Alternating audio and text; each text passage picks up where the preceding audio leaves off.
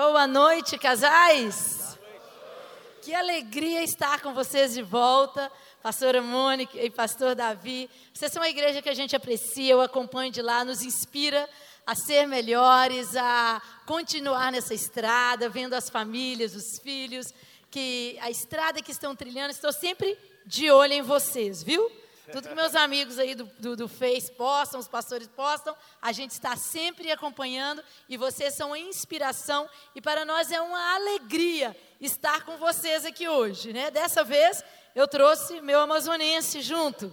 Então vocês hoje, né? Deus me ama tanto que mandou ele lá para os Estados Unidos 32, é, 30 anos atrás. E aí, você não acha amazonense naquela terra.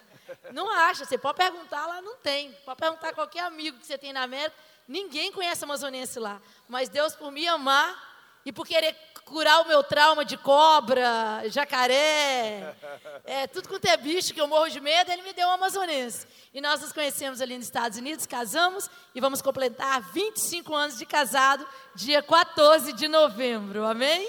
Então, para nós é uma alegria estar aqui ministrando essa palavra, amor? Amém. Graça e paz para todos, boa noite. Vocês são muito lindos, são muito preciosos. A gente não tinha dúvida disso porque as ovelhas são um reflexo né, do pastor, e o pastor de vocês são nota 10. Pastor Davi, pastora Mônica são linda, e os pastores também aqui são casais preciosos. É um prazer muito grande estar com vocês aqui nessa noite. Nós nos sentimos privilegiados, pastor, de estarmos, poder estar aqui com você nesta noite. Quero dizer para vocês que você está investindo na área mais preciosa que Deus nos colocou nas nossas mãos, que é a nossa família, que é o nosso matrimônio. Aqui está a coisa mais preciosa que nós temos nesta terra. Talvez você possa olhar para essa coisa linda que está do teu lado e você dizer assim: será mesmo? Eu quero garantir para você que é verdade. Aí está o teu tesouro mais precioso que Deus te colocou, né? que, que confiou nas suas mãos. Diga assim para o seu esposo, esposa, diga assim: olha, você, diga lá com mais força, diga esposa, diga assim: você é o tesouro mais precioso que eu tenho aqui nesta terra. Agora diga para ela, marido, diga assim: você, minha lindona, você também é a coisa mais preciosa que eu tenho aqui nesta terra. Amém, amados? Amém. Você sentiu convicção nisso, esposo? Você sentiu convicção nisso, esposa? Amém. Então é diga verdade. pessoa do teu lado, eu te amo, amor. Isso, mas yes. diga forte, diga eu te amo. Diga assim. Yeah. Na é verdade, às vezes no dia a dia, na correria, tantas coisas a gente está fazendo, esse está um grito preso em nossos corações e a gente não fala, mas nós temos que aprender a deixar fluir isso daí, porque quando a gente diz eu te amo, libera tanta coisa linda, tanto para você que está falando, como para a pessoa que está recebendo. Amém? Amém. Nessa noite nós vamos estar ah, sendo tentar mais breve possível. Nós queremos abordar com vocês algumas coisas que é super importante nesses anos que nós temos vivido como casal. Vamos, como ela falou, vamos completar 25 anos agora em novembro, 14 de novembro. E, e também nós temos é, é, é, somos pais de três, três de três filhos, onde dois são né, meninos e uma menina. Ah, o mais velho chama-se Timóteo, Timothy. Uh, ele está com 21 anos e o Matthew, que é o Mateus, está com 19. E nós temos a última que veio para completar, a Tiffany, né? que ela tem 14 anos de idade ainda. Então nós, nesse processo, nós temos aprendido algumas coisas. E Deus tem sido muito bom para conosco. E nós queremos compartilhar um pouquinho daquilo que Deus tem feito nas nossas vidas e eu sei que vai ajudar você aí um pouquinho ainda a ser muito um marido muito melhor, uma esposa ainda muito melhor, assim que possamos cada dia mais crescer um para com o outro e deixar Deus completar aquilo que ele começou através de nós. Amém, amados? Porque eu creio que Deus tem um projeto ainda muito maior para cumprir nas nossas vidas. Eu sei que você tem é, é, é, feito, você tem desenvolvido esse projeto, mas eu creio que Deus tem muito mais ainda para acrescentar nas nossas vidas. Você crê nisso? Amém. Diga assim: Eu creio. Amém? Amém. Abra sua Bíblia em Mateus 22, 27 a 39. Eu quero começar com vocês dizendo que Olha, existe uma correlação direta entre entre sua capacidade de se relacionar com, o, com outros e com Deus. Existe uma relação direta entre a nossa capacidade de se relacionar com outros e com Deus. Quando na Bíblia, aí nós temos em Mateus no capítulo 22, que vamos ler, chegou aí um doutor da lei e perguntou para Jesus, ele disse assim: Olha, resuma para a gente, em outras palavras, resuma para a gente aquilo que deve ser mais necessário para a gente viver nessa caminhada aqui resuma a lei para a gente aí. E aí Jesus resume através desse texto que nós vamos estar lendo aí, que diz assim: Respondeu-lhe Jesus: Amarás o Senhor teu Deus de todo o teu coração, de toda a tua alma, de todo o teu entendimento. Este é o primeiro e grande mandamento. O segundo é semelhante a este: Amarás o teu próximo como a ti mesmo. Destes dois mandamentos depende toda a lei e os profetas. Eu creio que nesse, nesse, nesse ensinamento que Jesus aqui deu para os, no caso ali para aquele homem também para as pessoas que estavam ali, é a base para um ser humano ser bem sucedido aqui nessa terra. Nós, como cristãos, nós temos que seguir os princípios de Deus. E eu creio que para a gente ter um, ser bem sucedido também no nosso relacionamento conjugal, nós temos que viver esse princípio. Ele diz aí que nós devemos amar a Deus acima de todas as coisas. Amar ao Senhor, amar a Deus e ao, e, a, e ao nosso próximo como a nós mesmos. Ame o Senhor teu Deus e ao seu próximo como a você mesmo. Você não pode e eu não podemos amar o nosso próximo se não nos amarmos a Deus. E nós não podemos amar a Deus se nós não amamos a nós mesmos. Jamais nós vamos poder amar o nosso próximo também se nós não amarmos a nós mesmos. Então existe aí uma coligação direta nesse texto que nós devemos entender que é super importante para mim e você ser bem sucedido nessa caminhada. Seria como um ciclo, não é verdade? Você ama a si mesmo porque você entendeu o amor que Deus tem por você. Porque a gente olha para a gente, a gente vê tantas limitações, foram tantas coisas que a gente passou. Então, para amar nós mesmos, de verdade, não amar nós mesmos daquela foto que a gente posta na rede social. Muitas vezes a gente vira e fala assim: nossa, essa pessoa aí, ela é tão. É, é, é, parece que é, é in love, né? É obcecada com si mesmo. E na verdade, ela não ama a si mesma. Ela é tomada de orgulho, de outras coisas. Mas para você ter um entendimento e aprender a amar a pessoa que você é de verdade, você tem que ter recebido o amor de Deus.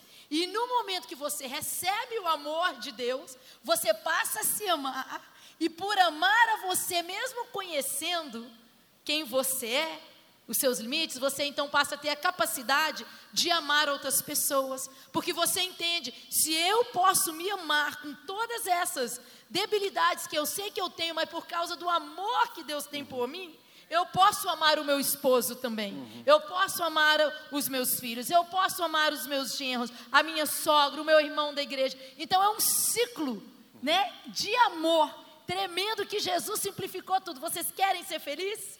Faça isso aqui, ó. Ame a Deus acima de tudo e depois o próximo como a si mesmo. Essa é a grandeza de todo casamento para viver o amor que Deus tem para gente. Vamos ser sinceros, não é fácil. Não é fácil amar a todos. É fácil amar as pessoas que nos, que nos fazem bem. É muito fácil a gente amar aquelas pessoas que, que, que contribuem para o bem-estar do nosso dia a dia. É muito fácil quando eles estão vivendo a sua vida, é, é, é, favorecendo o nosso dia a dia. É muito fácil. É muito fácil você amar esse tipo de pessoa. Agora, amar aquelas pessoas que às vezes estão querendo ser pedra no nosso sapato, se torna mais difícil. Ou que falham com a gente. Que falham com a gente é mais difícil. Amar aquele irmãozinho que às vezes só traz, só quer fazer confusão, só quer às vezes quer atrapalhar o nosso dia a dia. Aí não é fácil de amar esse tipo de pessoa. Mas quando nós amamos a Deus, o amor dele que já foi derramado em nós vai fluir e nós vamos também poder, pela graça e pela misericórdia de Deus, amar essas pessoas também. É ou não é verdade? Amar aquele irmão da sua esposa, amar os, os, os sogros, né? às vezes não é fácil. Mas com o amor de Deus que já foi derramado em nossas vidas, nós deixamos ele fluir através das nossas vidas, fica mais fácil. É ou não é verdade? E a razão pela qual a gente está falando isso é porque nós estamos hoje falando de casamento, amém? Do Yeah. projeto casamento. Agora você pensa, o casamento, as pessoas falam, ah, casamento é falido, casamento dá certo. O casamento é uma das, é a obra mais espetacular que Deus criou. O casamento não tem problema nenhum. Pensa comigo, vem comigo. Eu lembro quando as Torres Gêmeas caíram, eles contrataram sete pessoas, arquitetos, para desenhar a futura torre, a, a que iria substituir. E foram sete trabalhos excepcionais, espetaculares. Você olhava e falava: Meu Deus, quem é que vai escolher isso? Quem vai votar, né? Porque era um melhor do que o outro. Porque o arquiteto, os arquitetos que fizeram aqueles trabalhos eram assim visionários. Deus fez o casamento. Se nós olhamos para o casamento, não há crise nenhuma nele, o casamento não é problemático, o casamento, ele é uma obra espetacular. Deus pega uma pessoa lá de Minas Gerais e leva para os Estados Unidos. Aí arranca outro lá do meio do Rio, meu menino do Rio aqui, e leva para os Estados Unidos. Fala ali o caminho, do, cruzam, um, não é verdade? A família minha italiana, sua única chance de conversar lá em casa é quando outra pessoa respira. Você entra correndo. Se você não entrar, esquece, você não vai falar. Na casa dele, aquela casa que um fala aqui assim, é, pega para mim a chave, quem está lá na cozinha ouviu. Eu falo, vocês falam por telepatia, o que, que é isso? Ele brinca assim, não, Michelina, a gente só é educado. Eu falei, ô rapaz, você está falando da minha família? Nós somos. é, é, a família dela é incrível.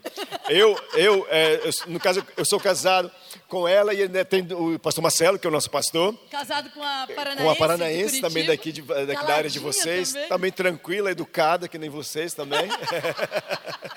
e o meu so, e a, e a irmã dela casou também com um paranaense. Então, todo mundo tranquilo. Quando a gente vai para as festas aí na casa dos amigos, da, da, da família dela, a gente já pega os nossos banquinhos, a nossa mesa, e já fica se separado deles. Não porque a gente se acha, mas porque eles não dão oportunidade para a gente. Gente, a, família dele, quando eles se sentam para conversar, é assim, um tá de olho no, no respirar do outro. Ele, quando um parou de falar assim, vai respirar, o outro já entra. Aí eu falo para os meus cunhados, pro né, no caso, para né, os cunhados lá, eu falo para eles, cara, não adianta, a gente não tem chance não, esquece. Por Vamos ficar outro por lado, aqui. em contrapartida, meu apelido lá no Amazonas é Bodó na lata. Bodó é um peixe que quando joga ele dentro da lata ele fica... Barulhenta. E pegou o bodó na lata. Aí eu chego naquela cidade, gente, mas todo mundo sabe que eu cheguei naquela ilha de Parintins. Quem é o boi caprichoso e garantido para ganhar de mim lá? Eu faço mais barulho que os bois junto. Então Deus pega duas pessoas tão opostas, tão diferentes e coloca junto. E eu queria dizer que essas pessoas vêm com as suas cargas, com as suas experiências. Então Deus, o plano de Deus é colocar essas pessoas juntas, para elas se amarem, se compreenderem, se perdoarem. Deus dá a graça da gente gerar um filho que a gente acha que é nosso, mas eles são herança do Senhor. Deus ainda nos dá o prazer e a alegria daquele narizinho grande seu, vindo o filho, olha lá, o nariz do papai a boquinha da mamãe, e a gente fica achando que aquilo é nosso. Então, quando você olha de fora, o casamento é uma obra espetacular. Nenhum homem poderia ter inventado uma coisa tão tremenda. Aí, quando você acha que os pais já estão bobo demais por causa dos filhos, aí você tem que abrir suas redes sociais e ver que os avós ainda é pior do que pai.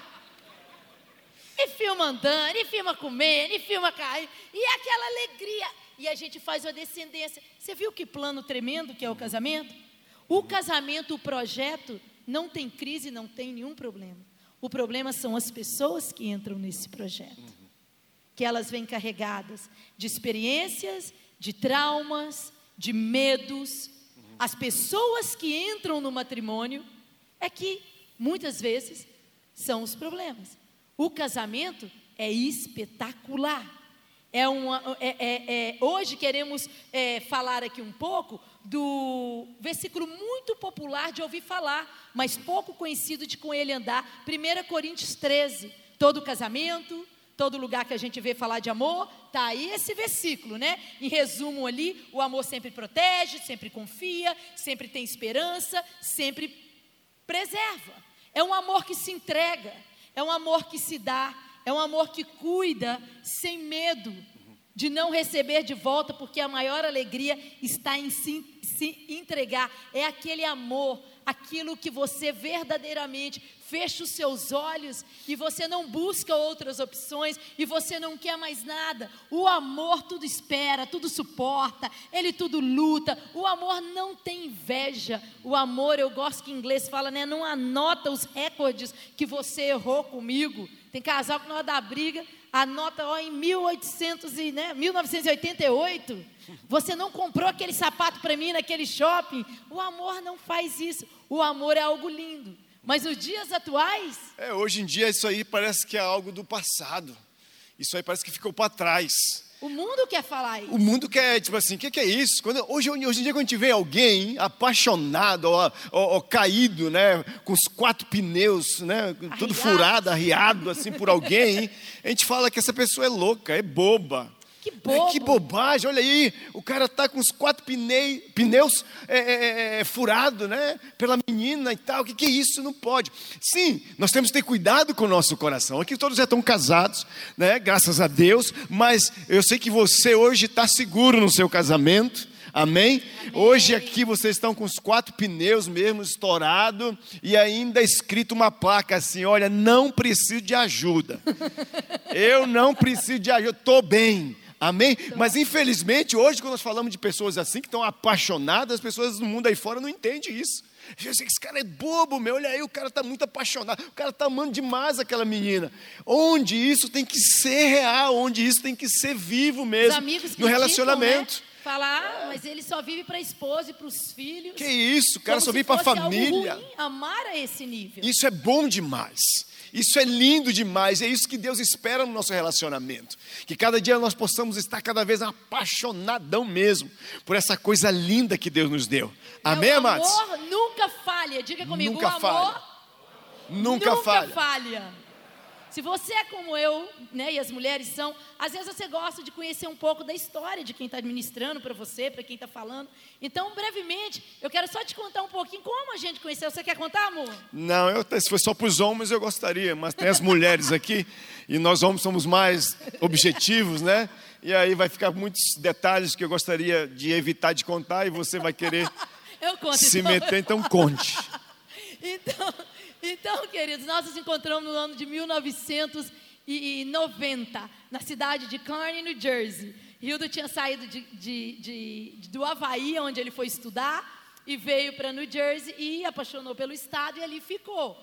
Eu saí aqui dos, da, de Minas Gerais aos 13 anos de idade, minha mãe nos levou, tinha ficado viúva, e ali numa sexta-feira, num culto de jovens, de acordo com a história dele, eu estava encalhada, 17 anos de idade. Gente, ela estava no coral aqui cantando.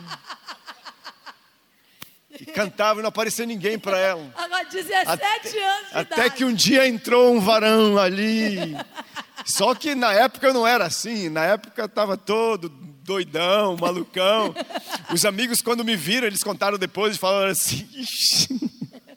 Quando ele vira o vestido, eu gostava, eu, assim, eu gostava de, de ir para academia, a, o estilo da roupa que vestia, isso lá nos anos ah, no, 88. 90, 88 para 90 no final aí. E aí quando eles entraram, quando eu entrei na, tinha, usava brinco. Aí quando eu entrei na igreja, eles me contando depois, quando nós vimos você, pastor, na, na época a gente olhava assim, isso aqui não vai vingar não. É, mas, mas, mal sabia que era a resposta de Deus para a vida dela. E ali a gente se encontrou, é, casamos, é, noivamos, né? Um ano e meio depois começamos a namorar. E casamos é, dois anos e meio quase depois. E casamos em 93.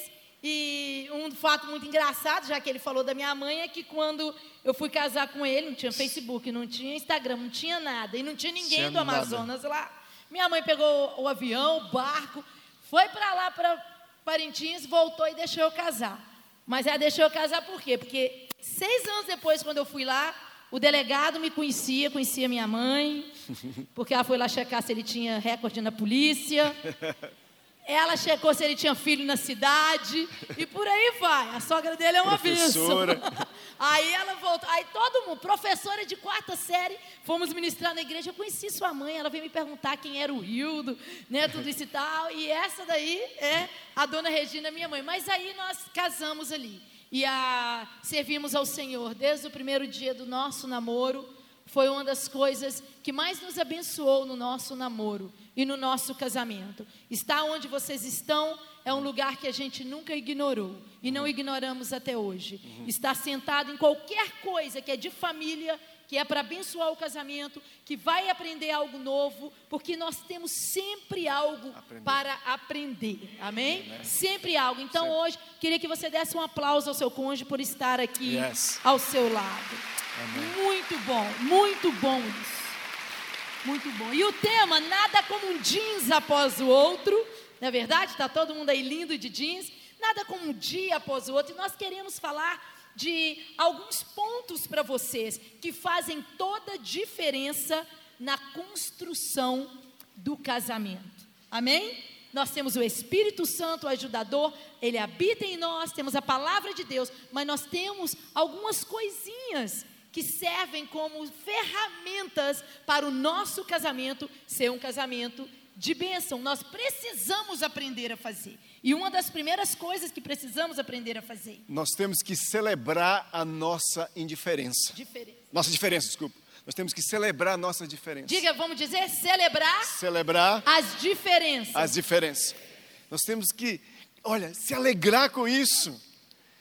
Diga assim, homem, diga assim comigo assim, yes, opa, oh, sim, yeah, ah, esse americano, yes, fala assim, yes.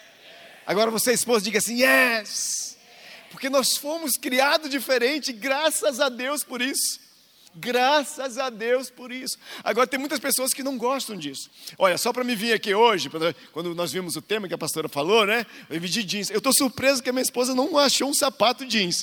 Porque eu sabia que ela ia vir de camisa, de calça. E também, eu digo, eu tô, uau, você não vai de é sapato moderado, jeans. eu sou intensa. Porque as mulheres são assim, é não é verdade? Elas gostam de seguir mesmo bem a fundo mais do que a gente. Então, isso é bom demais, nós somos diferentes uns dos outros, isso é bom demais. Imagina você e eu, se eu gostasse de algo, ela também. A mulher é diferente. Eu gosto de filme mais de babá. Ela gosta de filme que eh, na capa esteja ali com a mão, dado a mão com o outro, filme romântico. Quando vê algo assim, ela assim, eu digo, oh, não, esse não, vamos assistir o outro. Ela gosta de coisa totalmente diferente. E isso é bom. E isso faz a diferença. Isso que tempera o casamento, o relacionamento no nosso Olha matrimônio. como que os homens são diferentes das mulheres. Se tiver pronto aí a arte. A gente vai ver aqui alguma diferença Olha entre lá. o homem e a mulher. Ó, quando uma mulher fica doente, olha o gráfico. Ela Olha- 100% diz: estou um pouco indisposta hoje, mas daqui a pouco passa. Quando o homem fica doente, estou um pouco indisposto hoje, mas daqui a pouco passa. Olha lá o maior número. Amor, antes de eu partir, eu queria te dizer algo. Parece que vai morrer, Vai morrer. com uma gripe. É a diferença. Imagina um homem tendo um filho. Você já pensou? Na verdade, e as mulheres, né? Elas não vão falar isso para vocês, mas a gente, quando vê o homem com muita dor, a gente se compadece primeiro, porque é o nosso amado sentindo a dor. Mas uma vez que a gente sabe que aquilo não é algo grave, né? Que a gente, ok, é só isso. A gente fica assim com vontade de rir no fundo. Porque parece que vocês estão morrendo. Ai, ai. Uma vez meu marido operou e aí ele, o médico falou que podia comer o que podia, ele comeu o que ele queria. E aí, gente, o intestino Passei, dele... passei dois dias em jejum. É. E aí depois estava com fome, né? Aí quando saí de lá, eu perguntei, eu posso comer normalmente? Pasta. Come o que você quiser. Comeu tudo que não faz fluir o intestino. Depois, imagine. Ele ficou, né? Parado, freou. Aí ele brigava comigo. Mas você já fez três cesáreas. Por que, que você deixou eu comer o que eu queria? Você acha que é engraçado eu estar desse jeito? Ah, ah. Aí eu tava no congresso de mulheres Eu falando assim, por, né, pra, pela voz, né? Porque a gente tem que ser sábia, né? Eu falei para ela, amor, amor, vem para casa agora. Eu falei, amor, mas eu vou fazer o quê? Eu não vou conseguir te ajudar em nada. Você quer que eu passe e compre um supositório, um remédio? Eu não posso te ajudar muito. Eu não acredito que você, fazendo três cesáreas, deixou isso acontecer. Ai. Aí eu tirava o telefone e falei, meu Deus, eu não acredito isso tudo só porque não vai no banheiro, né? Muito engraçado. Olha o segundo gráfico, olha lá. Como uma mulher escolhe um shampoo? Tem que olhar o nível de proteína e extrato de aloe vera, aumenta o volume ou não, contém vitaminas, minerais, queratina para brilho extra. Olha o homem, a embalagem diz shampoo. Pronto. Vambora, é pronto. ou não é, homens? É ou não é? Diga é, homem. Aí ela manda você comprar o shampoo, você vem com qualquer shampoo, ela ainda reclama do shampoo. Olha o próximo, vamos ver lá. Quando a mulher lava louça, lá. De manhã, o que restou da noite anterior. E depois do almoço e da janta. Olha o homem depois do almoço. E a maior parte quando ele não encontra a louça limpa. O próximo gráfico. Por que a mulher aborrece? Porque sim, não pergunte. Por mil motivos. TPM, tá nervosa, amiga emagreceu mais que a gente. Interessa. Olha o homem lá. O time de futebol perdeu, arranharam o carro do homem e lá, metade está com fome. né? Se deixar esse aqui com fome, eu posso sair. Eu posso levar os amigos para Nova York, desde que eu deixo o banquete em cima do fogão. Porque se eu deixar o banquete, está tudo certo. O próximo gráfico, olha lá. Quando uma mulher diz não tenho nada para vestir, as roupas não cabem devido à mudança de peso. Mas a maior parte é porque a gente quer comprar roupa nova. Quando o homem diz que não tem roupa para vestir, tá tudo sujo. Simples, né? Acabou, né? Acabou. Acabou. Então, essa é a diferença entre o homem e a mulher. Agora tem o mito da compatibilidade. Da compatibilidade. Essa mentira, esse engano. Yeah. É, é, essa, essa, nós estávamos chegando aqui no, no aeroporto, aqui em Londrina, a gente estava né, é, esperando a nossa mala e nós estávamos preocupados qual era a esteira que ia sair a nossa São mala. Paulo, em São Paulo, em São Paulo. Estou brincando com o pastor. É, é porque Parintins é muito grande. Não, não, a, tá, a, a, de vocês aqui, a de vocês aqui funciona pelo menos a esteira. A nossa lá em Parintins, é, o homem tem que sair Ele traz a carroça e depois entrega lá. e ele zoando. é muito, né? E estava lá um senhor já de idade, assim, dos seus 75 anos, ele e a sua esposa. Olha como é diferente homem de mulher. Aí eu tava, nós estávamos do outro lado da esteira e nós estávamos vendo ele ali, né? Todo mundo estava pegando a sua mala e quando de repente lá vem. Estava com a sua esposa do lado ali, né? É. Talvez querendo você mostrar para ela, né? E aí de repente vem a mala dele, era uma malona. Aí de repente ele vai pegar a mala assim, ele tem dificuldade de puxar a mala, porque já estava com a idade, né? E começa a puxar e a mala não vem. Aí depois tem um rapaz que está do lado dele, vai lá ajudar ele. Diz, não, não precisa, não precisa, não pode deixar que eu ajudo. E ele pegou sozinho a mala, né? Para assim, talvez assim, para se mostrar, né? O homem é assim, o homem ele tem essa é diferente, essa forma de ser, de, oh, eu sou macho e pronto, é aqui quem resolve é eu. Principalmente quando envolve o nosso físico, não é verdade? A mulher não, aí nós estávamos pegando o nosso voo de Newark para cá, aí estávamos ali e nossa fileira, né, nosso lado tinha três, três assentos, e aí chegou eu e ela, sentamos nas nossas duas cadeiras, e aí ficou uma cadeira vazia. E de repente a gente orando, ô oh, Senhor, não manda essa pessoa aqui, Senhor, não manda, em nome de Jesus, Pai. Mas ela veio. Mas ela veio, chegou ali, na hora que ela chegou lá, ela ficou olhando, Aí você está aqui? Aí disse, é. Ok. Aí ela ficou me olhando assim, parou a mala do lado e ficou me olhando. Aí eu caí na real. Ou oh, você precisa de ajuda na mala? mulher diferente, mulher não vai fazer algo físico se tem um homem do lado. E muitas das vezes fica até chateada quando ela fica olhando para você assim, você não faz nada. Ela ficou me olhando assim, tipo assim, você não vai fazer nada não? Essa é a diferença que nós temos. Mas isso é muito legal, isso é muito lindo no relacionamento. Saiba que quando Deus uniu o homem e a mulher, Ele fez o homem completo e a mulher completa. Quando Deus uniu você e eu, as, as, as, as, as coisas que ela precisa, está em mim para eu completá-la. E as coisas que eu, que eu não tenho, está nela para me completar. E na verdade a gente já detectava isso no namoro e gostava disso. Por exemplo, eu, quando eu comecei a namorar com ele, o que, que eu gostava? Ele sentava no banco da frente da igreja, lá e ficava quietinho. Aí eu pensei, é desse que eu gosto que eu não vou perder ele. Onde eu botar ele, ele vai ficar quieto, eu vou voltar E vai estar lá mesmo. e eu vou achar ele lá. E eu foi quando eu vi ela assim, ela estava aqui, de repente estava. pra cá, pra cá, pra cá. Eu vou, a gente digo, vai na festa de essa é boa, essa vai fazer meu papel de saudar todo mundo e eu sentadinho aqui. Quando eu vou no casamento, que eu tô à vontade com esse da igreja, eu vou nas 12 mesas que tem lá, eu converso com todo mundo. Ele fica caçando a presa que ele vai conversar até o casamento acabar. Se você não gosta, não senta do lado dele. Ele não vai pra canto nenhum.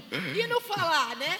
É. E não falar muito. E não eu falar falo muito. você fala pouco. pouco. É, é. Como foi no namoro? Ah, no- no- os homens, geralmente, às vezes, nós temos dificuldade nisso. É, não é verdade? Você, o seu temperamento. É, o meu temperamento é diferente, o dela é diferente. Tudo isso, às vezes, é, se a gente não souber ajustar no nosso relacionamento, nós vamos ter problema.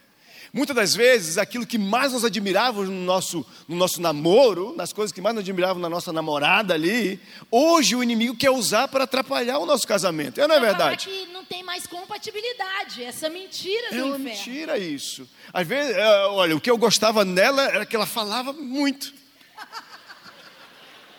E agora, depois de 25 anos de casado, eu vou dizer: Ô mulher, tu fala muito, hein? Que isso, hein? Senão não dá para continuar casado com você desse jeito mais. Nós vamos ter que resolver essa situação. Não. Aquilo que a gente gostava antes, nós temos que deixar Deus curar a vida da gente para todo o tempo estar gostando disso. É ou não é verdade, amados? Ah, você, esposa, quando, quando encontrou essa coisa linda que está do seu lado, aí você encontrou que nem a pastora Mônica jogando futebol. Ela olhou para as pernas do camarada. Uh, uau! Esse sim! Não. Aí agora, depois de uns anos de casado, você não quer deixar mais teu marido jogar bola? Que que é isso? Que isso? Eu sei, pastor, eu sei que você deixa. Mas Gente, tem falando muitas esposas que bola, não Deixa eu deixam. contar um caso pra vocês. Meu marido joga bola. Tem que contar esse caso. Ele joga bola e Ah, vai toda oh, sexta e, joga, e jogava com meninos novos. Aí, Yeah. uns seis anos atrás, ele chega bravo em casa. Hoje eu fui lá jogar bola, o menino falou pra mim, passa a bola, tio, passa a bola, tio. Eu falei pra ele, ué, mas tio, o Timothy já tá com 16, 17 anos. O menino pode chamar de pai. Ah, que mané chama de pai? Eu jogo melhor que eles de 18. Eu tenho físico igual esse de 18, o menino chamando eu de tio, de tio. Ficou bravo. O cara passou a bola para mim, quando eu peguei a bola assim, o cara falou assim: passa a bola, tio. Aí eu olhei assim, o cara veio e roubou minha bola. Ah, A crise da meia-idade. Chegou em casa nervoso, porque eu falei, meu amor, você já tá na casa dos 50, né? Então, assim, eu acho que tio tá um elogio já. Tá Daqui é bom. É verdade. Ah, mas a chave é não deixar, né? Aquilo Não deixar, não que deixar. nos uniu. O deixar o Nos inimigo separar, separar. usar isso para ser uma, uma pedra no nosso relacionamento. Pelo contrário, devemos cultivar isso. Devemos ser gratos a Deus. Porque Deus, quando Ele criou sua esposa, marido, Ele criou ela do jeito que, que você precisava ela para ser. Do jeitinho. Ah, pastor, mas desse jeito que ela é, ei, nós precisamos aí de um jogo de cintura para a gente ajudar a melhorar em algumas coisas também. Mas a riqueza que Deus colocou na sua esposa e no seu marido, foi Deus que colocou, foi Deus que criou. Deus não se enganou quando Ele criou você e a sua esposa. Ai, meu Deus do céu, eu acho que eu coloquei muita energia nessa mulher. Acho que vai dar problema depois no casamento dela. Não, essa energia aí era necessária para muitas coisas que às vezes nós homens, às vezes, somos mais devagar. É ou não é verdade? A gente precisa conciliar e ajustar essa diferença, porque assim, quando nós ajustamos, nós vamos ser muito bem sucedidos nessa caminhada. Amém, amados? Amém. Segundo ponto de que nós temos que é, é, é, entender que é importante o casamento é investir na comunicação. Diga, investir na comunicação. Ok? Eu vou trocar em três áreas rapidinhos, mas é a- a- nas áreas das finanças. O casal ele tem que aprender. Lucas 14, 28 a 30. Podemos ler? Abre aqui para mim, amor. 14, 28 a 30 nos ensina. Há casais que eles não conversam sobre a finança. Nós estamos ali nos Estados Unidos e são inúmeros gabinetes de crises que nós damos por causa de finanças. Porque ele vem e compra uma fazenda aqui, mas ela queria uma casa lá. Ah, ele não compra uma casa, mas vai e compra um carro, é, e compra uma moto, e compra outra coisa. Eles não têm planos financeiros. E em ah, Provérbios, Lucas. Ah, Lucas 14, 28 a 30 diz: se, ao, se algum de vós está querendo edificar uma torre, não se assenta primeiro a fazer as contas dos gastos para ver se tem com que acabar? Para que não aconteça que depois de haver postos alicerces e não a podendo acabar, todos os que virem comecem a escarnecer, a zombar. Há casamentos que eles passam por crises fortes por causa dessa zombaria. A zombaria de comprar uma casa que depois não aguenta pagar. A zombaria de é, ter um carro por ostentação. A zombaria de se endividar para ter coisas que você não tinha. Então, a área financeira tem que ter uma comunicação vocês conversarem, serem abertos sobre isso, do que querem fazer, do que querem comprar, da realidade, ok? Então, a comunicação, diga comunicação, comunicação nas, finanças. nas finanças. Outra comunicação que devemos ter aberta é na agenda, no dia a dia. dia, a dia. Porque às vezes você não me ajuda com nada, e o homem fica assim, ah, mas o que ela pediu eu fiz. Mas você não está enxergando que precisa de mais coisa? Deixa eu falar para você, mulher, não, ele não está enxergando. Os homens não têm a visão da mulher. Ele não enxerga o tomate que você mandou pegar na geladeira. E ele fala: não está aqui. Não está aqui, porque não é essa visão que Deus deu para ele. Não é porque ele é isso, ele é aquilo. Isso é desrespeito. Deus criou. A mulher enxerga longe. Já viu uma mulher, vai numa festa, ela faz um raio-x de todo mundo. Você viu bem? Ele viu nada. Ele viu lá o pastor lá casando o povo lá na frente e viu o prato de comida dele. E olha lá. E viu de novo, enchendo de novo e acabou. Aí, bem, você viu o jeito que ela falou? Vi nada, vi nada. Você não viu, você não vê nada. Mas graças a Deus, já pensou dois olhudos desse no casamento? Quem ia equilibrar? Alguém tem que ter um equilíbrio, né? Para poder. Então, a gente tem agenda do dia a dia. Tá, amor, é isso. Não adianta ficar dando crise, pedir, porque você não me ajuda, porque você não ajuda. Anote, converse, fala, eu preciso de ajuda para buscar os meninos no futebol, porque nesse horário é o horário que eu estou fazendo a janta, e aí fica difícil, fico nervosa. Nessa época, nesse dia eu tenho uma escola, comunicar agenda e também alvos e sonhos. Provérbios 19, 21 fala que muitos são os planos do homem, mas a resposta vem de do Senhor. Senhor. A resposta é de Deus, mas eu quero te perguntar hoje, como casal: a que sonhos e planos que vocês fizeram juntos que Deus hoje poderia dar o selo de ok, vá adiante, está aprovado? Quantos projetos como casais vocês têm apresentado para Deus? Para Deus chegar e falar: esse aqui vai para frente. O homem faz. A Bíblia não diz o homem mal faz muitos planos. Não faça muitos planos, porque a resposta vai vir de Deus. Ele diz: o homem faz muitos planos. Esse é o nosso papel. Mas a resposta dos planos que nós fazemos, a gente diz que vai comprar uma casa. Mas a resposta vai vir de Deus. Se ele quer que seja um apartamento, a gente diz que vai mandar os filhos estudar fora, mas a resposta vai vir de Deus. E nós temos que aceitar a resposta de Deus. Porque muitas vezes a gente não apresenta a Deus e depois ainda fica frustrado com Deus. Mas se você apresentou os seus planos a Deus e o seu filho não foi estudar fora, é porque o Deus, que é Deus dos seus filhos, sabia que as notícias que você ia receber de fora não seriam tão boas. Então não tem crise, não tem frustração.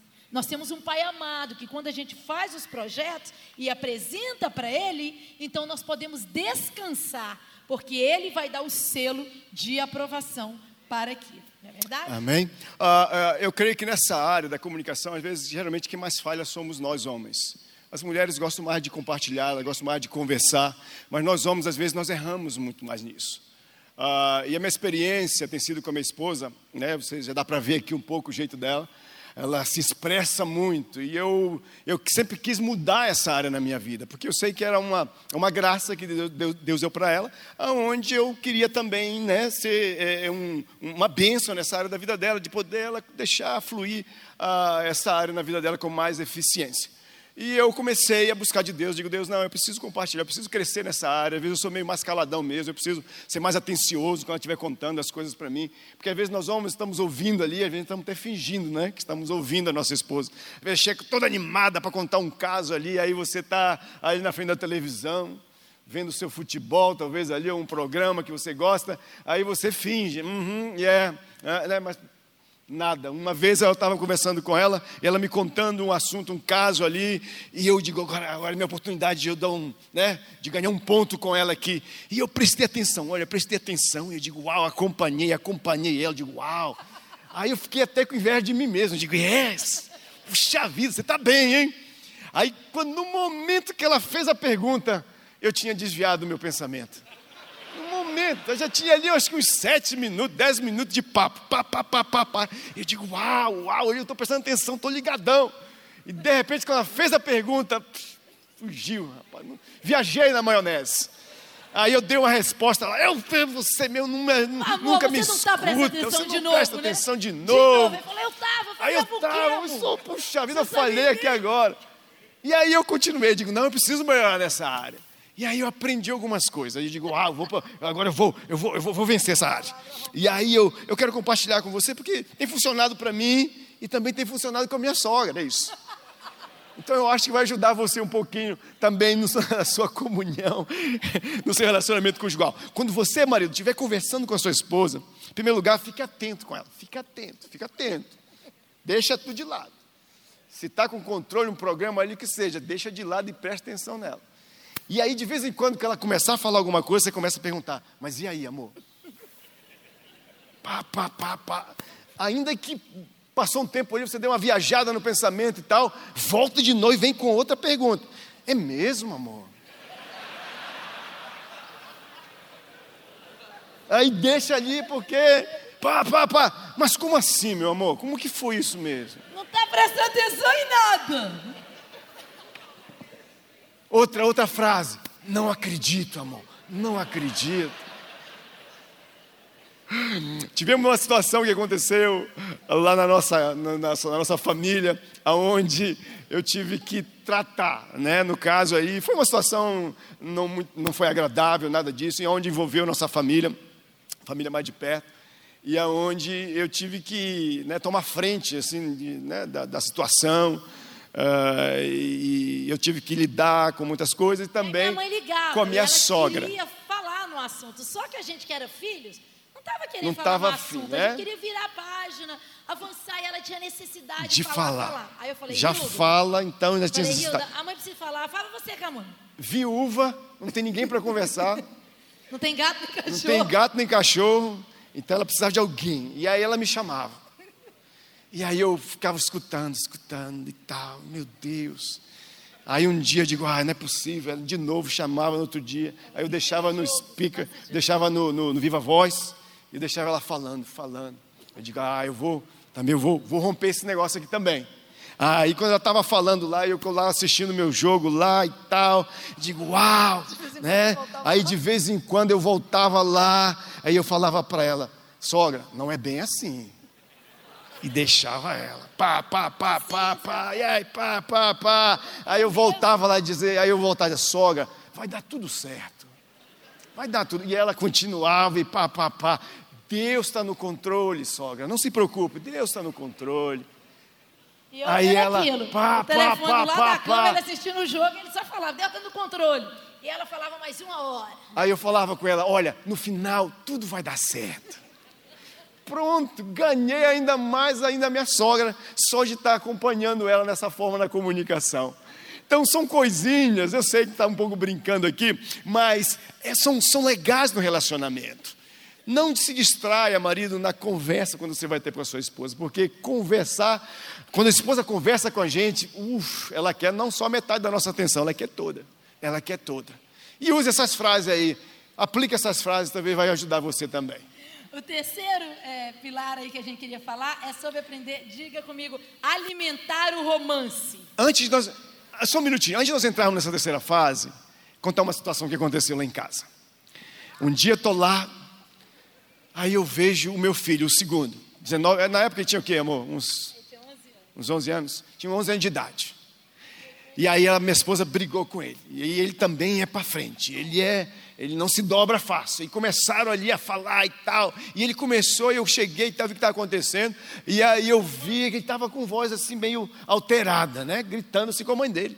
Aí eu virei para ele assim, eu falei assim, filho, você já ouviu falar dessa forma com a sua mãe? Você já ouviu alguma vez eu falar dessa forma com a sua mãe? Eu digo, vem cá, filho, vamos conversar. Levei ele para um quarto assim, aí comecei a falar com ele. Aí comecei a falar com ele ali, ele virou para mim e falou assim: Pai, é que minha mãe fala demais. Aí eu escutei, nesse momento eu falei: se o Rio do CD se alinhar com ele, o pau vai quebrar. Aí eu fiquei olhando pra ele, ela fala demais na minha cabeça. Ela fala demais, pai, na minha Aí cabeça. ele ficou olhando com a cara Aí eu- do menino assim, tipo assim, eu te entendo, filho. Aí eu olhando. Mas eu, mas você não deve falar dessa Aí forma. ele cara. venceu.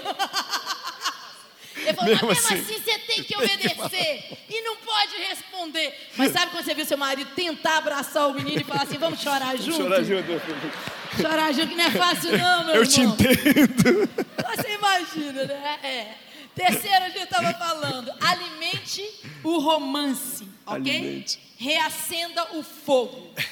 As pessoas têm mania de dizer, já não temos a mesma paixão de antes. Não é que nós não temos a mesma paixão, é que a gente já não investe Yeah. do jeito que a gente investia.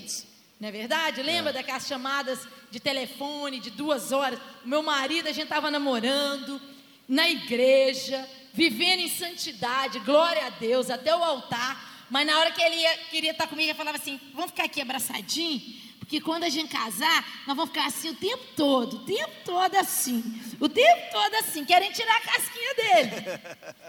Aí na primeira noite que, que casamos, nas primeiras noites, aí abraçava, namorava, fazia tudo. Aí depois eu já queria dormir entrelaçada. Ele falava, ai, Mi, tá me sufocando. Eu preciso de espaço, sabe? Eu não sei dormir com as pernas entrelaçadas. Eu falei, mas o que, que aconteceu com aquele negócio do namoro que a gente ia dormir assim? É verdade, né? Cheio dos papos, dos Cheio dos romances. E a gente vê, né, a, a, a carta em Apocalipse, onde diz: Tenho contra ti que você perdeu o primeiro amor. Você é ótimo, eu vou contextualizar esse versículo. Você é ótimo, você, mulher, cozinha, você lava a roupa, você limpa a casa, as, as notas dos meninos estão em dia, você sabe o número da pediatra, você sabe tudo. Mas eu tenho contra você que você perdeu o primeiro amor. Você paga as contas, você trabalha, você não adultera, você não sai para beber com os amigos, mas eu tenho contra ti que você perdeu o primeiro amor. Então volte e pratique as primeiras obras. Yes. Quais ser... Amém? Vamos aplaudir ao Senhor. Temos que voltar e praticar as primeiras obras. Né? De vez em quando a gente vai lá, sabe, faz aquele carinho, escreve eu te amo num guardanapo, escreve eu te amo na banana lá, que gosta de comer, faz essas. Ah, mas que coisa mais tola! É. coisa mais boba. Mas a gente não era cheio de coisinha boba. Antes. Não era? Era. Né? Se ela deixasse um fio de cabelo no seu paletó, ninguém completa a música. Por favor. Você guardava aquele Oh, cabelinho. meu Deus do céu. Amor, que eu achei aqui.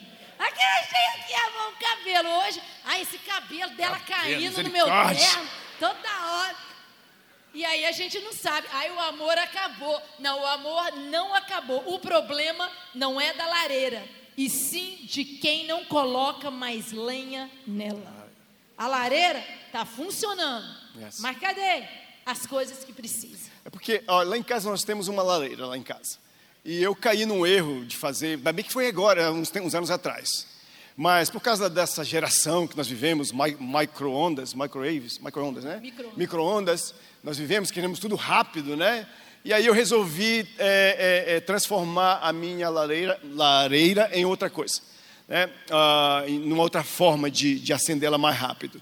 Mas só que, olha, olha como é interessante isso, olha como importante é isso, porque tem coisinhas, quando nós fazemos, que são importantes. O, o, o, o segredo não está onde você vai chegar, no destino. Sim, é importante a gente chegar num destino. Quando você vai hum, de férias para algum lugar, seja para os Estados Unidos ou aqui mesmo no Brasil, ah, você está doido para chegar ali, né? Você quer chegar, principalmente quando vai de carro. Ah, vamos para a praia. Você está doido para chegar na praia. Tal, e curtir a praia. Mas só que às vezes a gente se esquece ou perde muitas coisas que a gente poderia aproveitar muito mais no caminho, no processo de chegar até lá. Porque são essas coisas no processo da caminhada é que são importantes, é que vão contribuir, é que vão trazer um gosto, um perfume muito mais gostoso ainda para o momento depois quando nós chegarmos lá. Quando tinha essa lareira lá em casa, que era lenha normal, a gente pegava os meus filhos quando era menor, a gente ia lá para fora cortar lenha às vezes estava nevou e tal, e era uma hora assim, bem legal para a gente é, acender ela e tal. E então, a Tiffany ficávamos lá fazendo bolo, o bolo, elas ficavam preparando, quente, preparando porque aí, eles iam voltar com a lenha. Aí eu com os meninos ia para fora e tal, a gente pegava a lenha, separava, arrumava direitinho e tal, fazia todo esse processo ali, trazia para dentro, colocava do lado da, da, lareira, da lareira ali, e a gente ficava ali curtindo esse momento. Foi muito legal. E aí eu caí no erro de transformar ela em, em gás, né, em a gás, uma lareira a gás. Qual é, a, qual é a diferença? Que é só chegar lá e apertar o botão. E qual foi por que, que ele fez isso? Porque ele pensou, ah, é tão ah, legal quando fica tudo pronto e a gente deita aqui na frente ali, e os meninos vêm, aí até fazer uns marshmallows, né? Aqueles, é, é marshmallow mesmo que fala aqui, e tudo aquilo. Então a gente estava querendo demais aquele último momento. Momento, é. E aquele processo todo demorado, a gente pensou, vamos chegar mais rápido a deitar na frente, estar tá ali sentado com os meninos, ou quando os meninos ia para a casa dos avós, só a gente, né? Glória a Deus pela casa dos avós. Os avós, né? E, e, e então a gente estava de olho só naquele último momento, momento. e ignoramos a grandeza uhum. que tinha naquele processo. Sabe o que aconteceu? O que aconteceu? Né, que agora ficou muito mais fácil, né? A gente vai ali, apenas liga, perdemos ah, o processo todo que a gente fazia antes. Isso até, né, por um lado foi bom, mas por outro prejudicou nos mínimos detalhes que às vezes nós temos no nosso e relacionamento. Você perguntar quantas vezes a gente usou a lareira depois é, disso? Não, não muitas mais. Uma ou duas. É. Porque já não tem Parece que perdeu a graça. Você apertar o botão e ficar ali sentindo calor para tomar chocolate, vamos lá para fora no verão, não é verdade? É. Não é diferente no nosso relacionamento. Exatamente. Nós temos que cultivar. A gente não pode terceirizar o nosso relacionamento conjugal. A gente não pode passar, a gente não pode facilitar. Tem um processo. Abrir a porta, né, no dia do aniversário, levar para comer fora, trazer um cartão, né, falar para ela o quanto ela é especial para você, o quanto você a ama. Ah, pastor, ela sabe que eu amo ela já. Não, ela precisa ser, ser né, falar essas palavras doces para ela, as palavras carinhosas para ela. Mulher gosta dessas coisas. A gente homem não. A gente homem a gente pensa que a gente é bruto, né? A gente é mais bruto mais selvagem. Mas as mulheres não, elas são diferentes, elas gostam dessas coisas. Amém, amados? Que você possa aproveitar os detalhezinhos, que você possa é, é, é, curtir esse detalhezinho que você tem no teu relacionamento conjugal. E isso é muito legal.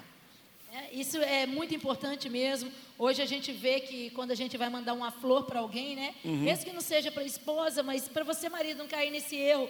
Fala, qual a mensagem que você quer mandar lá para uma amiga? Uma coisa ah, pega um aí bonito e coloca. Que manda, não, né? Né? Escreva, não é verdade? Não é, terceirize aquilo que você pode fazer, porque os detalhes é muito importante quando nós vemos detalhes, né? E as mulheres, por favor, uhum. trabalhe também nisso. Tem coisa, as mulheres é importante para elas as palavras, uhum. não é verdade? O carinho, o homem lembrar, trazer as flores. Para o homem é importante o visual, aquele velho ditado. Não fique esperando o marido para aquele momento com a camisa do vereador, vote em mim, o bigodudo bem na capa assim, aquela camisa horrível. Se prepare, faça um jantar, crie dentro de casa, não é verdade? Apaga as luzes, fecha as portas. Tem mulher que a última vez que ela apagou a luz e fechou a porta foi quando ela sabia que o sogro estava estacionando na garagem dela lá. Fala, amor, apaga a luz e fecha a porta. Vamos fingir que não estamos em casa. Não, mulheres. Nós temos que trabalhar, na é verdade, nesse é, dia a dia no casamento, ok? Isso é importante. Não é tudo. Eu creio que o tudo yeah. do casamento é o último passo que vamos falar. Mas isso é importante sim. Como é importante para os nossos filhos, não somente a gente trabalhar e dar comida para eles, mas está aí para eles dentro do possível, está esperando. Você já viu como é que é filho, né? Estão ali, faz um gol. Qual a primeira pessoa que ele busca olhar? Para você, ele busca os seus olhinhos no meio da multidão. Na verdade, isso daí é muito, muito importante no casamento. Muitas vezes nós achamos, ah, é bobeira, mas eu já trabalho, eu faço isso tudo. Aí a pastora estava lá falando que eu tenho que ficar bonito, que eu tenho que me arrumar. Vida não está fácil para ninguém, não, a gente tem que ralar. Rejeita esse ensinamento. Não faça isso. Uhum. Os homens a mesma coisa. Ah, não vai ser abrir a porta, não vai ser pegar na mão dela, não vai ser assistir um filme que vai resolver o problema. Uhum. Realmente, isso uhum. não é, mas lembra das primeiras obras e pratique, volte ao primeiro amor.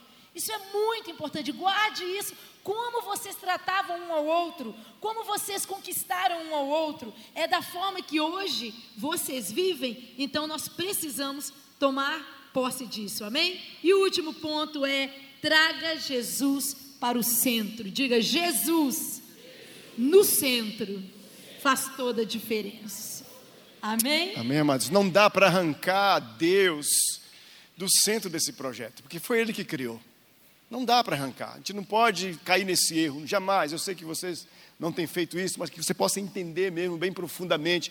O nosso casamento, o nosso relacionamento não funciona sem Deus no centro não funciona. E ele criou, como ela já falou, da melhor forma possível.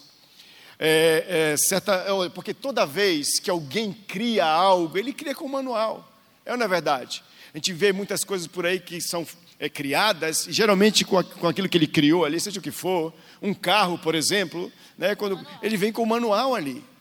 E vem ali especificando tudo.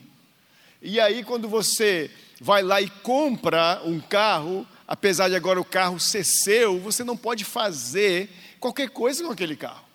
Vamos dizer que o cara criou o carro com um lugar específico para colocar, colocar gasolina.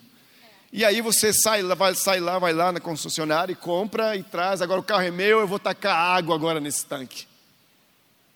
Sem dúvida não vai funcionar o carro. Por quê? Você está indo contra um princípio do Criador, daquela pessoa que criou aquele carro que ali não é para colocar água, e sim gasolina. Temos também o exemplo do, lá nos Estados Unidos, uma loja que vende muito esse tipo de coisas, é o IKEA. Né? Aqui, talvez, não sei se vocês têm aqui o IKEA, Walmart, ah, ou o Walmart, uma loja que nem, que nem o Walmart, onde você vai e compra móveis que vem tudo desmontado. Né? E aí você tem que trazer para casa, montar eles e tal. E geralmente, não é interessante que sobra geralmente alguns parafusos, algumas peças? Já passaram por experiências assim? Mas está ali o manual, todos eles vêm com um manual. O objetivo do manual é facilitar a, a vida do cidadão.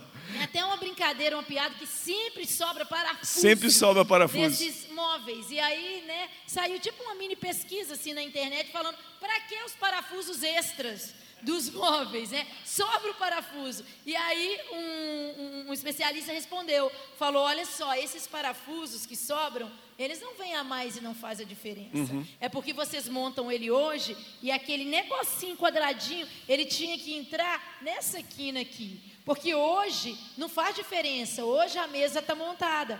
Mas com as pancadas da vida, a criança chega, balança, o outro não sei o quê, empurra para lá, empurra para cá, aquele parafuso mínimo vai diminuir a durabilidade do móvel. do móvel. Ou seja, o móvel está montado, é uma mesa legal, foi montada hoje, mas se sobrou parafuso, lá na frente vão sentir falta desse parafuso. E por falta de entendimento, pode nem sentir falta, vai achar que acabou porque estava na hora de acabar. Assim como alguns casamentos, uhum. assim como alguns relacionamentos. Uhum. As pessoas ignoram alguns parafusos, algumas regras, alguns princípios estabelecidos por Deus. Uhum. E falam: isso não, isso não faz diferença. Isso daí não faz diferença. Olha lá, fulano não vive nada disso e está vivendo. Só que a vida vem com as pancadas, a vida vem com os desafios. Tem que mudar para cá, tem que mudar para lá. E são nessas horas que a hum. durabilidade vai fazer a diferença. Yes. Amém? Amém. O que nós temos que fazer é, de, é deixar aquele que desenhou o casamento fazer aquilo que precisa ser feito dentro do casamento. Né? O que nós precisamos entender é isso, amados. Permita quem desenhou o casamento definir como ele tem que ser. Nós temos que deixar Deus definir, porque Ele já nos deu o manual e nós temos que apenas seguir o manual. O problema é que às vezes nós não queremos seguir o manual, mas quando você segue o manual, você vai facilitar tremendamente a sua vida. E nós temos o nosso manual aqui, que é a palavra dele, que nos está aí nos indicando, direcionando como deve ser o nosso papel dentro desse relacionamento que ele projetou e criou para cada um de nós. Amém, amados? Marido, amai vossas esposas. Esposa, submetei ao vosso marido. Submetei ao vosso marido, submetei ao seu marido, né? É, não, não, não jogando só para o lado das mulheres, mas às vezes tem mulheres que é muito fácil para submeter às outras pessoas, ao seu próprio marido, diz a tradução, ah, submetei ao seu próprio marido. Né? Às vezes por aí a gente vê muitas mulheres, às vezes, é, não aqui, mas lá nos Estados Unidos a gente vê muitas mulheres lá é, onde elas são muito generosas, assim, muito submissas. Vai no médico ali e tal, quando o médico fala com elas, ela, ah, é, sim, sim, senhor, sim, eu tenho que fazer isso, é, ok, ok, tá bom, tá bom, tá bom. Vai numa outra autoridade ali da cidade e tal, sempre estão sendo submissa.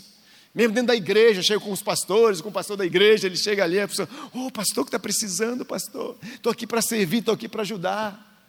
Essa é a minha missão, esse é o meu papel aqui com vocês.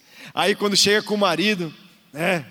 Ô amor, como é que é? Vai acabar esse negócio aí para a gente ir embora para casa logo já? Já estou cansado dessas coisas aqui. Você vai comprar aquilo ou não vai comprar? Olha, eu estou te dando um tempo. Se você não resolver, eu vou tomar decisão já, porque está demorando demais. Queremos tomar umas outras, temos ter, queremos ter outras posturas. Não, Damos, né, temos a, que ser. É, tratamos as pessoas bem, mas não tratamos os, os nossos de casa, isso é errado. E uma só uma notinha para as mulheres. A Bíblia fala que Deus olhou e viu que o homem estava só. Estava só e não, não era, era bom. bom. que o homem ficasse só. Agora entenda algo, mulheres. Quem que falou que não era bom o homem ficar só? Não foi, foi Adão. Deus, não foi o homem não. Não foi Adão. O Adão não falou eu estou precisando de ajuda não. O homem nunca vai falar eu preciso de uma ajuda, viu? Eu preciso de uma ajuda. O homem acha que dá conta de tudo sozinho. É.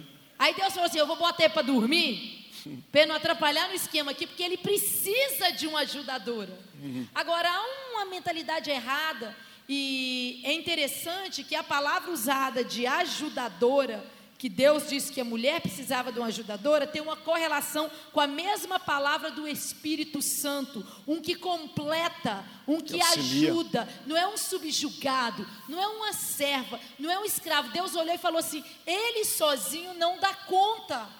Ele acha que dá, uhum. mas eu estou contar para vocês, ele não dá. E eu vou dar para ele uma ajudadora idônea, uhum. não uma manipuladora, não uma mandona. E temperamentos, eles não definem as suas atitudes.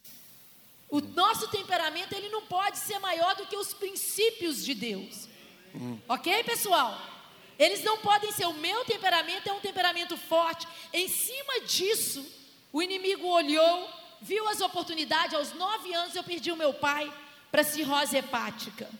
E eu vi a minha mãe lutando, nos levando para os Estados Unidos. Mudou o curso da nossa vida.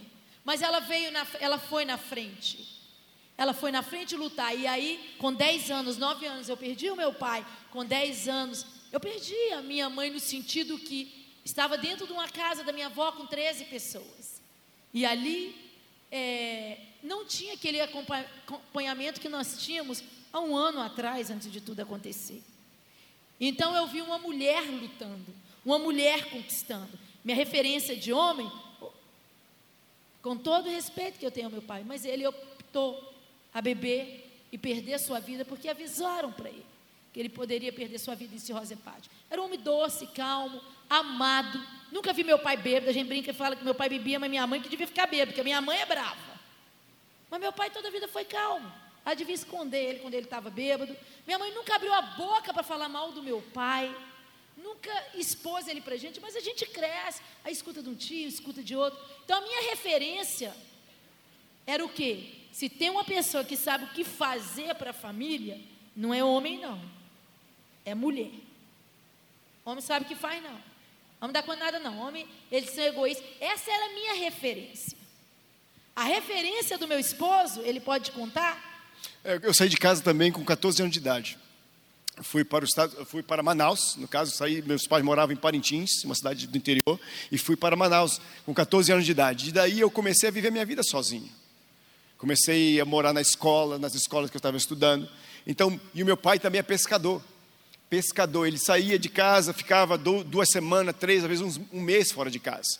Então, eu não tive um referencial muito de perto com relação ao meu pai também. E apesar também que nós éramos pouco em casa, nós éramos apenas 12. 12 filhos. Agora imagina um pai que fica um mês fora de casa, depois tem que dar atenção para 12 filhos quando passa ali um, um ou dois dias em casa. Era difícil, foi difícil meu referencial também de pai. Mas sabe de uma coisa? Deus teve que tratar isso comigo. Aí eu poderia ter repetido a história, talvez de muitos pais por aí que também não foram bem sucedidos, mas nós decidimos mergulhar em Deus. Nós decidimos assumir e, e, e, e viver o manual de Deus que Ele tem para nossas vidas e assim nós podemos experimentar a grandeza que Ele tem acrescentado nas nossas vidas. Tudo é possível quando a gente decide dizer assim, não, eu quero ser diferente, eu vou fazer a diferença no meu matrimônio. Deus é um Deus que muda a história. Sem dúvida. No caso dele, ele poderia optar por dois caminhos. Um, uhum. eu vou ser omisso, porque eu não tive referencial, não vi um homem mandando dentro de casa mesmo, estava ausente, quem mandava e desmandava era minha mãe. O outro ponto que ele poderia ter escolhido é Sabe o que? Eu vou, o outro extremo, eu vou mandar e mulher não vai falar é nada, porque eu criei num lar sem ver. A mesma coisa aconteceu comigo. Eu poderia ser uma mulher que falava, não vou me submeter a um homem. E ainda com um temperamento forte. Mas hoje, a gente está compartilhando isso porque nós vivemos na mesma cidade há 30 anos. Ali nós conhecemos, casamos, a cidade é pequenininha, tem 40 mil pessoas, conhecemos, casamos, fomos ungidos a pastores pastoreamos, fomos de duas igrejas, que foi que a gente nasceu, e a outra, o do meu irmão, que quando ele abriu, é, o pastor nos enviou praticamente, porque ele queria nos enviar para abrir uma obra em Nova York.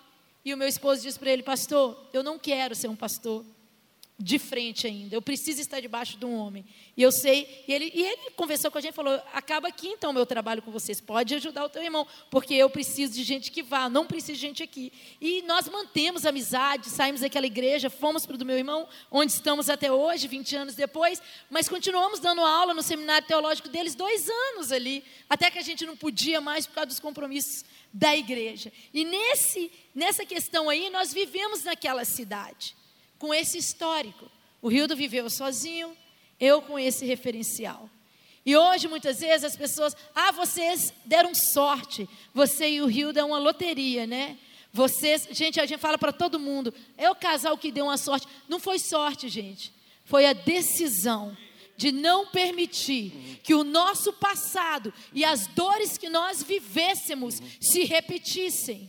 Foi deixar Deus entrar na nossa história e mudar a história da nossa vida. E hoje ver que dentro do meu lar, Ele é o sacerdote, que eu, com o meu temperamento forte, eu não roubei isso dele. Meus meninos olham e não tem crise de saber quem é o líder da nossa casa. Isso é uma vitória alcançada por a gente entender. Eu posso ter nascido em um lugar assim, mas eu não vou morrer assim, porque na cruz do Calvário, uma vez que a gente aceita a redenção em Cristo Jesus, Ele faz nova todas as coisas e nos dá a oportunidade de escrever a nossa história. O casamento não é a nossa tragédia. O casamento não é o problema que você arrumou para a sua vida. O casamento é uma segunda chance que Deus nos dá. Agora, com a nossa responsabilidade de escrever e viver a família que nós sonhamos. Minha mãe veio para a América. E eu comia na casa da minha avó. Mas quando eu chegava na casa de um amigo, eu comia de novo. Simplesmente para poder comer na mesa. Eu tinha acabado, não era uma fome física, era uma fome emocional.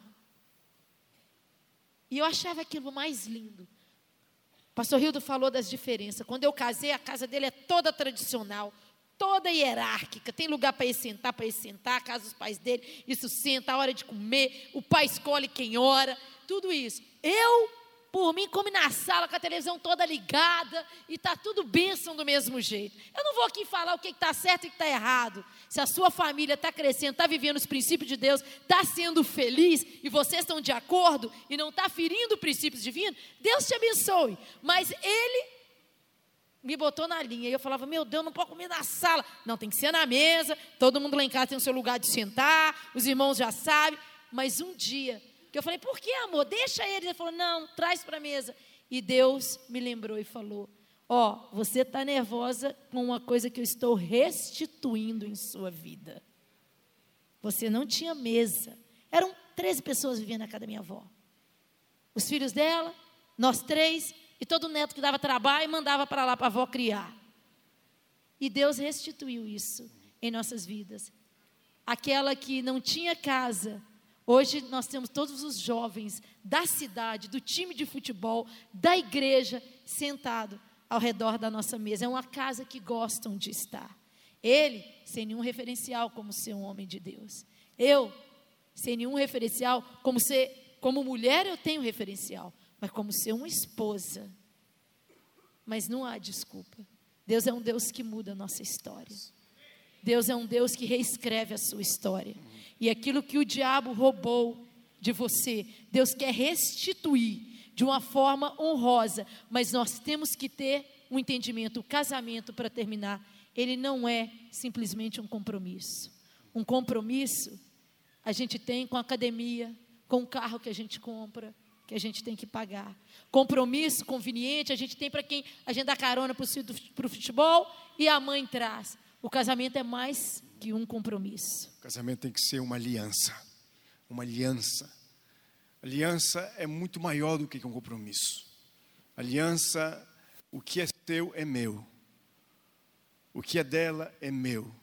É um compromisso muito mais profundo. Não é apenas quando está bem as coisas, né? Tudo, não é apenas quando as coisas estão indo tudo uma maravilha. Não, é nos momentos difíceis também que nós estamos que estar juntos.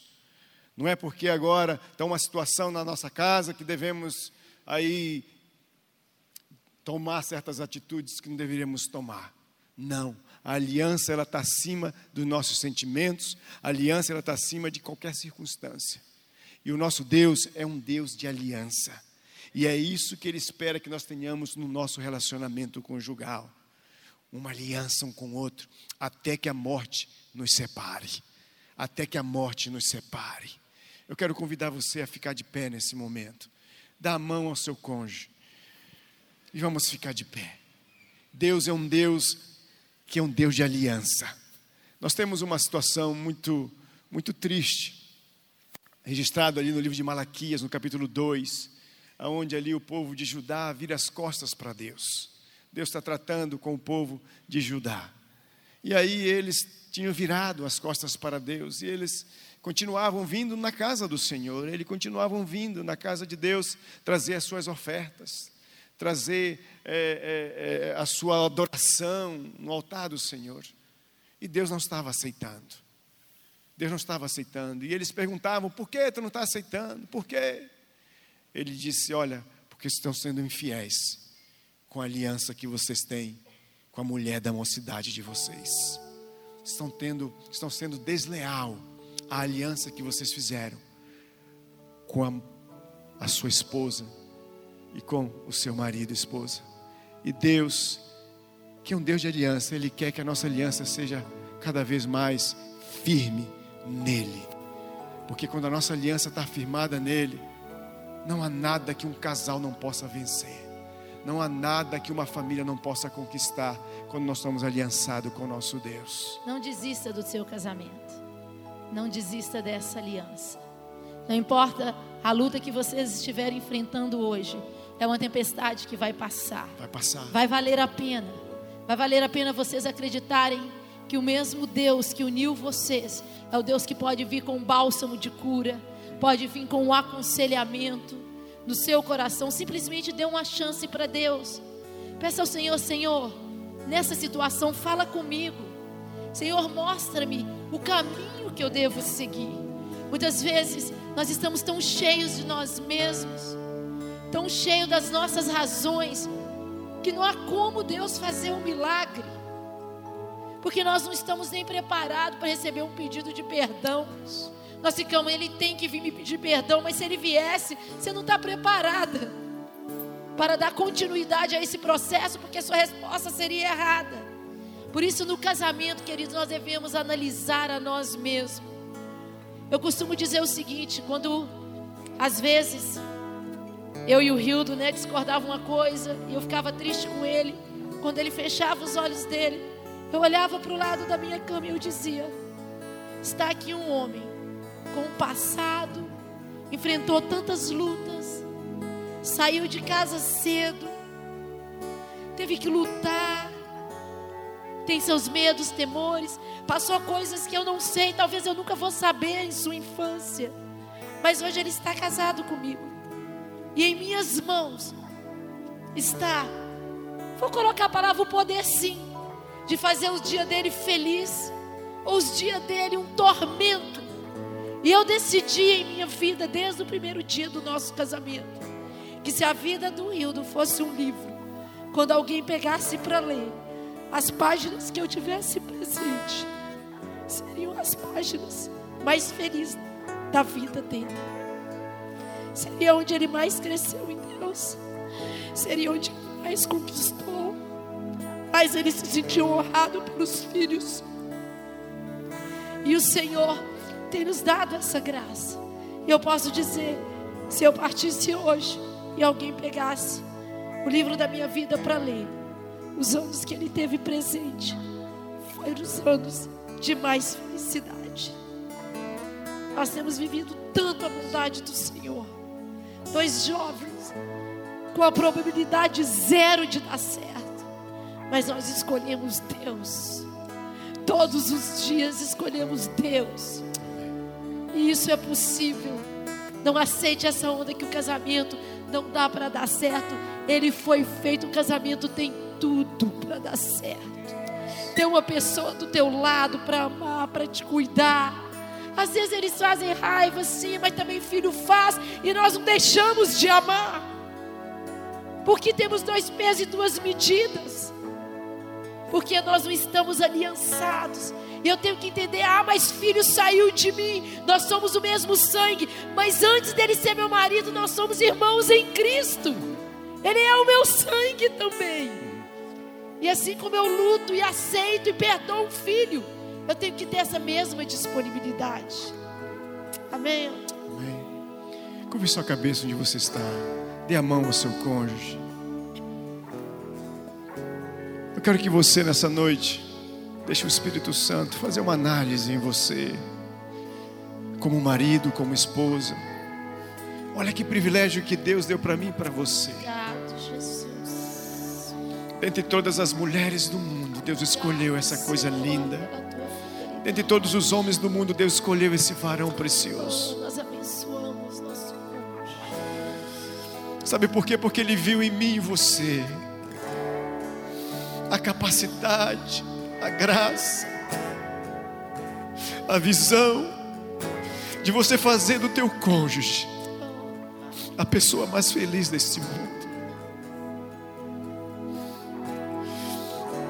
E que nessa noite o Espírito Santo possa Vem, Espírito, curar inundar a tua vida com o amor dele que já foi derramado em você. Vem, Jeová Rafa. para transbordar na vida do teu cônjuge de uma tal forma que ele possa ser esse homem essa mulher mais feliz desse mundo. Que você possa marcar através desse amor a vida dele, a vida dela, de uma tal forma que o passado, as feridas, as decepções, as frustrações.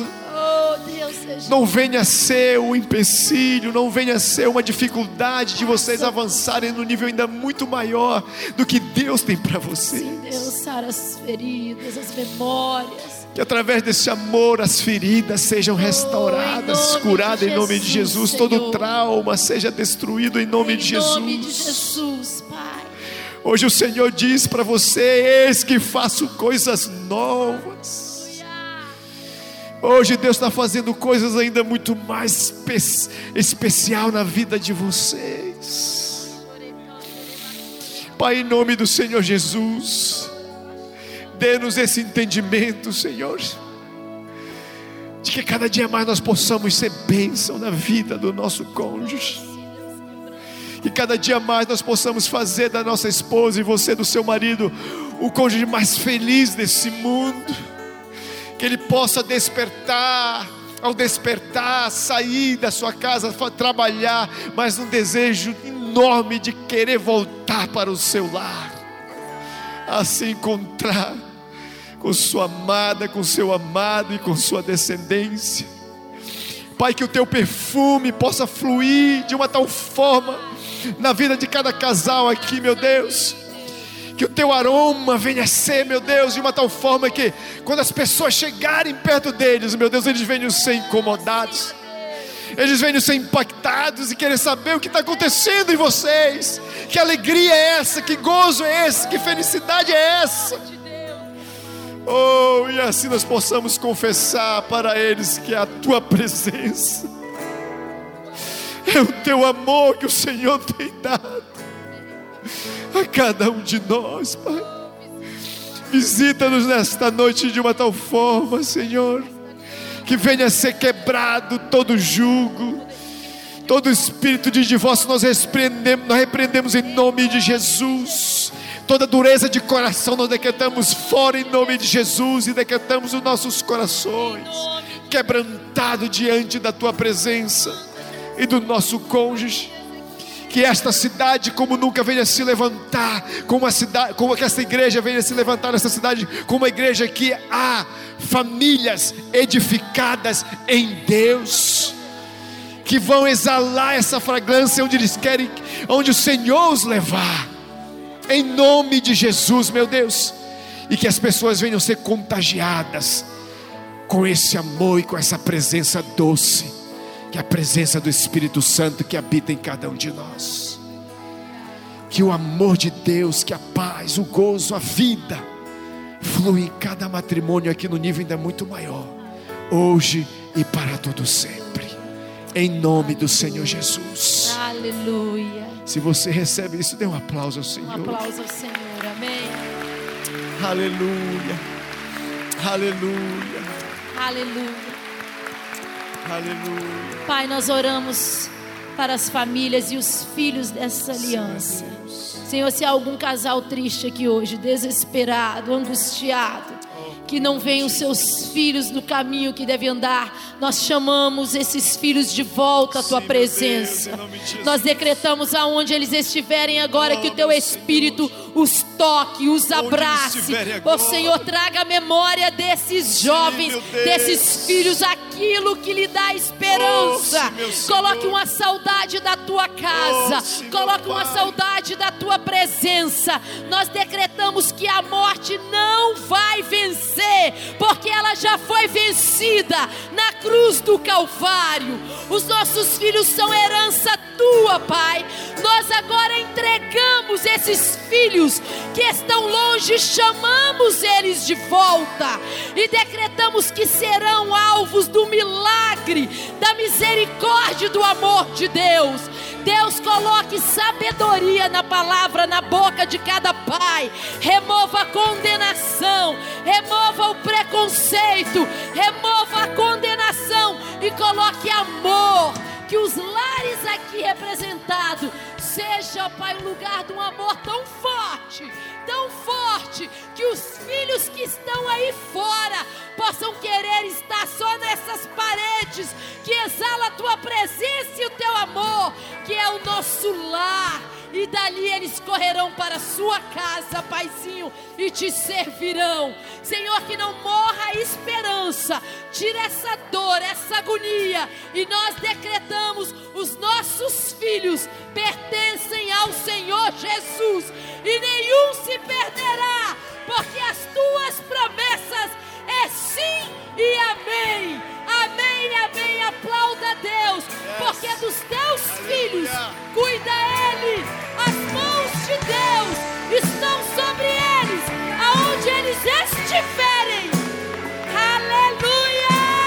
Aplauda a Deus agradecendo pela volta yes, dos seus yes, filhos. Yes. Veja ele de volta. Veja ele de volta. Aleluia, restaurado em nome de Jesus. Diga assim comigo: eu e a minha casa. Diga mais forte: eu e a minha casa serviremos ao Senhor. Serviremos ao Senhor. Aleluia, em nome de Jesus. Obrigado, Thank you, pastor, obrigado, pastora. obrigado obrigado, mesmo. gente. Foi uma alegria estar com vocês.